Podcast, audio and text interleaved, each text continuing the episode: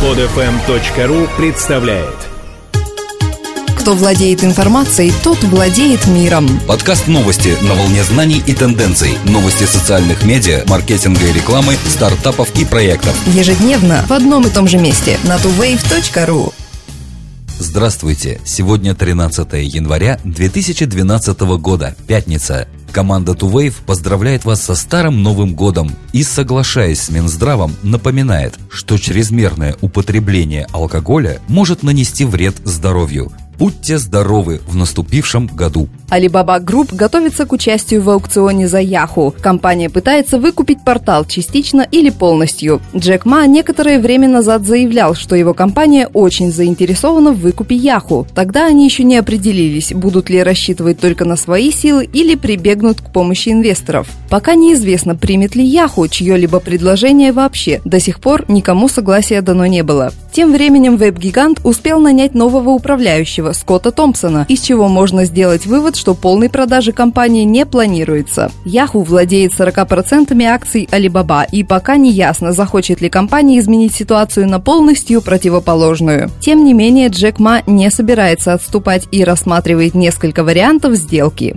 Цифровом мире назревают перемены. Теперь бренды смогут регистрировать собственные домены верхнего уровня, например, .coc, .ford или .google вместо привычных .com, .net и других. Международный комитет, управляющий системой интернет-адресов, после шести лет разработки открыл процедуру принятия заявок на регистрацию новых доменов верхнего уровня. Помимо доменов верхнего уровня вида .бренд будет представлена и возможность зарегистрировать открытый, то есть практически любой домен и самостоятельно стать регистратором доменов нижних уровней в этой зоне. Ожидается высокая конкуренция за право владения таким доменным суффиксом, как .web, ведь наверняка многие сайты захотят купить себе адреса в такой зоне. Чтобы подать заявку на новый суффикс, компания должна продемонстрировать свои технические и финансовые возможности для ведения системы регистрации доменов, базы данных, соединяющих веб-адреса с сайтами. Шестая поправка к Конституции США гарантирует право на справедливый суд. Согласно правилам, присяжным не разрешается разговаривать с кем-либо о рассматриваемом деле или читать о нем в новостных ресурсах. Также они не могут посещать место преступления или проводить собственные расследования. Соблюдение этих правил было легко контролировать до появления таких сервисов, как Facebook, Twitter и Google, а также электронных устройств, через которые эти ресурсы доступны практически постоянно. Теперь многие присяжные нарушают правила, просматривая социальные профили подсудимых в Facebook или высказывая свое мнение о рассматриваемом деле в Twitter. С помощью Google они изучают у места преступления и другие его детали.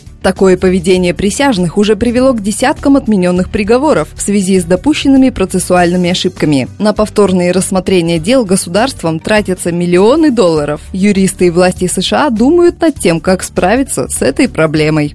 Сети появились слухи о том, что кандидат на пост президента РФ Михаил Прохоров покупает фолловеров для своего аккаунта в Твиттер. Особенно рьяно высказывается продюсер и депутат Госдумы пятого созыва Константин Рыков. Он считает, что Прохоров пытается таким образом раздуть собственную популярность. Видимо, господин Рыков потрудился тщательно изучить список последних тысяч фолловеров, что является занятием весьма трудоемким. А тем более определить, какой процент из них составляют граждане зарубежных стран. Тем более, что в списке фолловеров Прохорова аккаунты россиян и иностранцев расположены в перемешку. При особом желании можно выделить среди пользователей со стандартной аватаркой яйцом несколько подозрительных сомалийских и мадагаскарских профилей, хаотичных наборов цифр или букв вместо имен и отсутствие какой-либо активности. Но обратимся к списку фолловеров ныне действующего президента и увидим аналогичную картину. Похоже, сам Прохоров не привлекает к себе столько внимания, сколько привлекают к нему его оппоненты. Ким Чон Нам, старший сын почившего правителя Северной Кореи, вышел из тени, создав профиль в Facebook под псевдонимом Ким Чол. Знающим людям нетрудно узнать его по фотографии, а также по совпадающему указанному местоположению – Макао. Ким Чон Нам готовится к наследованию престола после своего отца, однако в 2001 году его арестовали за попытку въехать в Японию по поддельному доминиканскому паспорту с двумя женщинами и маленьким мальчиком. Качестве цели визита Ким Чон Нам назвал посещение Диснейленда. Кроме того, сообщают, что он был частым посетителем токийских кварталов красных фонарей. Разгневавшись на сына за недостойное поведение, Ким Чен Ир выслал его в Макао и назначил будущим наследником своего младшего сына Ким Джон Ына. Неудивительно, что Ким Чон Нам обиделся на такое решение отца. Ким Чон Нам сообщил, что не согласен с передачей власти младшему сводному брату. Надеюсь, существующая правящая элита продолжит дело моего отца, а молодого преемника будут держать в качестве символической фигуры, сказал он. Многие пользователи негативно реагируют на такое нововведение Google, как социальный поиск – первую очередь это связано с тем, что все социальные результаты в такой выдаче берутся исключительно из Google+.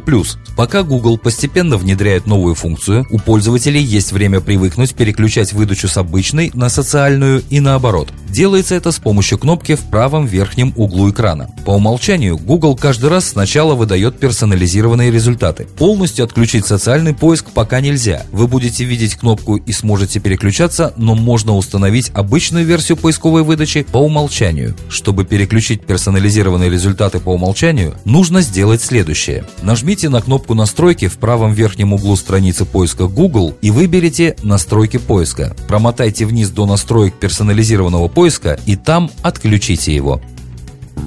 Эти и другие новости выходят на tuwave.ru ежедневно по будням. Скачать другие выпуски этой программы и оставить комментарии вы можете на podfm.ru